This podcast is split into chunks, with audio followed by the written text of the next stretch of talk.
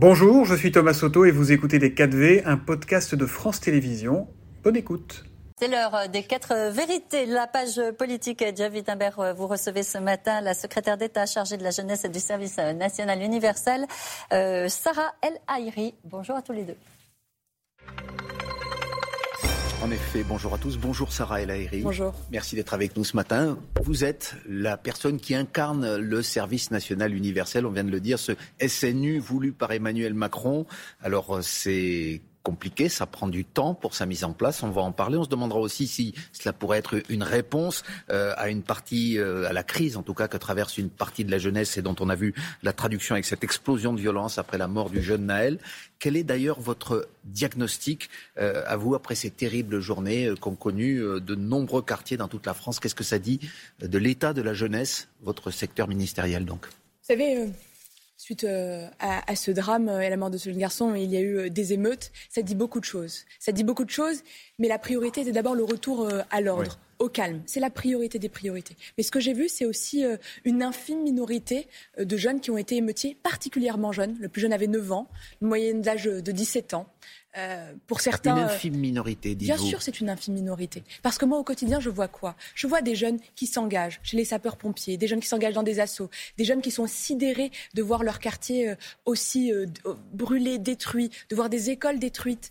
Et au quotidien, je vois ces jeunes-là parce que je, ne veux pas qu'on finalement qu'on les oublie et que eux deviennent invisibles à nos yeux. C'est pour eux que nous engageons. Par contre, j'ai vu aussi dans l'expression de ces émeutiers plusieurs choses. La première, en tout cas en partie, ça a été euh, de brûler euh, des symboles de la France, des écoles, des bibliothèques ou encore, euh, je pense, aux mairies. Mais de l'autre côté, aussi des comportements des, comportements de délinquants. Aller piller, piller un magasin. Précisément, derrière cette infime minorité, pour, reprendre votre expression, Madame Alaïri, est-ce qu'il n'y a pas quand même un, sentiment global de révolte, de colère, d'incompréhension de ces jeunes après ce qui s'est passé à Nanterre et notamment de rapport avec la police? Est-ce qu'il n'y a pas une réalité profonde dans le pays et dans une jeunesse de, le, Quasiment de la France? aucun des jeunes émeutiers qui s'est retrouvé en comparution immédiate devant les juges n'a exprimé euh, en réalité de lien, euh, de lien direct ou euh, de cause, de, cause politique, de ce, n'était pas le, sujet. La réalité, c'est qu'il y a eu un drame. Ce drame a créé un mouvement d'effroi dans notre pays. La justice est saisie et, et la vérité sera établie. Et c'est la priorité. Cependant, cependant, ce qui a ce qui montre, ce que les profils des émeutiers montrent, c'est qu'il y a une part, un tiers d'entre eux au moins, ce sont des mineurs, ont moins de 18 ans. Et donc, quelle est la place, la responsabilité des parents? Hmm. Mais là, c'est un enjeu énorme. On va parler de la responsabilité des parents. Je, vous repose néanmoins la question. Vous considérez, vous, euh, Madame Sarah El qu'il n'y a pas de problème entre ce que ressentent non pas une infime minorité, mais énormément de jeunes dans les quartiers et notamment euh, le rôle de la police euh, qui est pointé par exemple par euh, certains observateurs étrangers, par l'ONU, par diverses organisations. Qu'en pensez-vous? Est-ce que tout va bien dans le meilleur des mondes là-dessus Je travaille au quotidien, c'est une question extrêmement claire. Je travaille au quotidien avec des associations qui renforcent le lien jeunesse-police. Je pense évidemment à, Red Aventure, dans le cadre du SNU, il y a des, des, échanges pour construire cette compréhension respective. Mais la réalité, elle est où? Elle est que qui a rétabli l'ordre au quotidien dans ces quartiers? Qui protège les plus fragiles d'entre eux?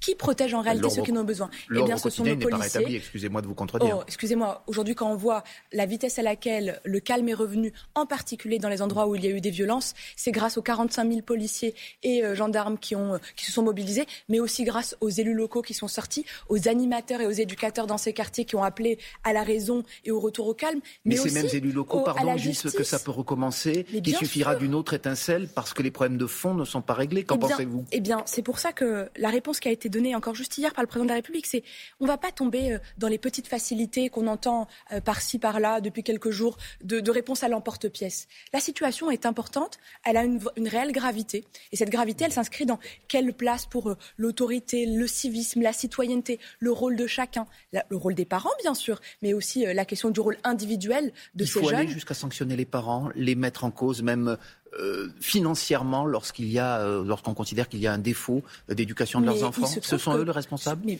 quand, vous quand, vous faites, quand vous faites venir au monde un enfant. Les parents, je rappelle que c'est souvent des familles monoparentales et des, et des, mamans qui sont euh, débordées regard, La justice a un regard toujours très, très individuel sur la situation. Mais quand vous avez un enfant de 11 ans dans la rue, il n'a rien à y faire.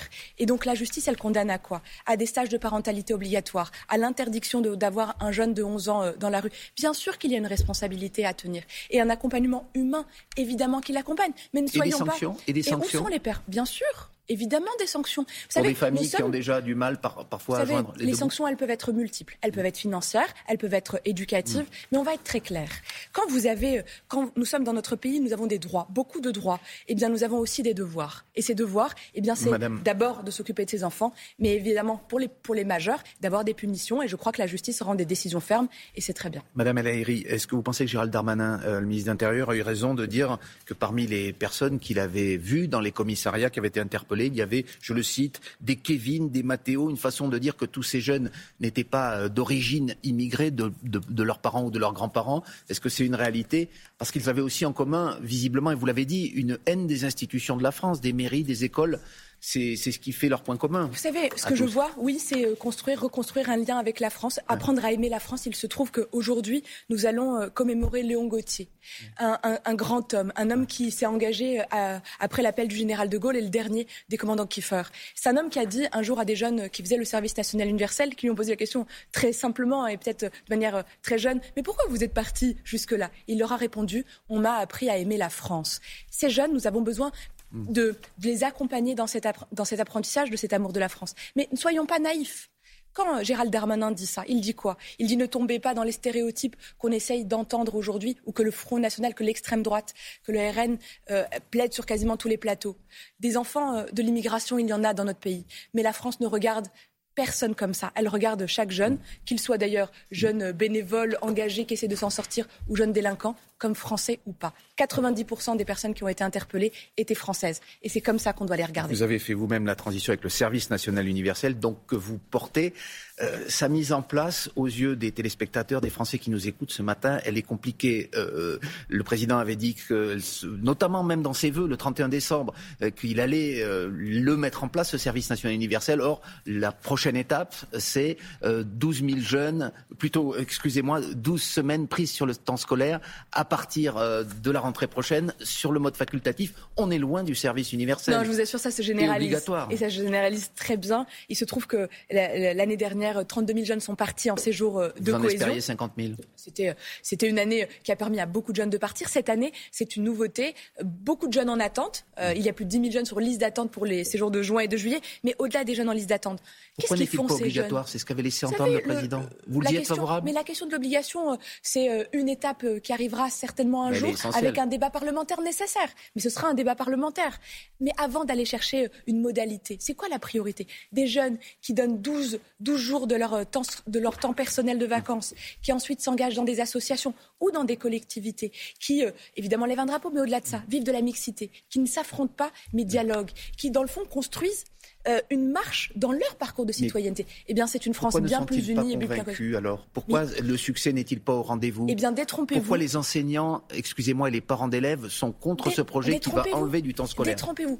Il se trouve que 9 jeunes, quelques syndicats, quelques, 9 euh, jeunes sur 10 sont très satisfaits quand ils le font. Un tiers des jeunes qui le font viennent parce qu'un autre jeune leur a dit à quel point ça les a transformés. Moi, je suis fière de cette jeunesse qui s'engage et qui se mobilise. Maintenant, on a ouvert une nouvelle opportunité, celle de faire des classes engagées. Et c'est-à-dire que il y a l'engagement volontaire, personnel. C'est ce que un certain nombre de jeunes font et je les salue. D'ailleurs, il des classes entières qui pourront partir en SNU. Il y a environ 20 000 jeunes en ce moment même qui euh, font des séjours de cohésion. La, promotion. Ils sont, ils sont beaux ces jeunes. C'est la jeunesse de France. et demain, ce sera des classes. Vous avez dit c'est le débat parlementaire qui tranchera. Vous, Amen. Madame El à titre personnel, vous considéreriez que l'obligation de faire ce service serait un progrès aucun qu'on revienne au service obligatoire Je n'ai aucun tabou sur les modalités. Par contre, la certitude que j'ai, c'est plus de jeunes le feront, mieux le pays se portera. Mais quel est votre sentiment? Quelle est votre Aujourd'hui, je, construis en réalité cette généralisation.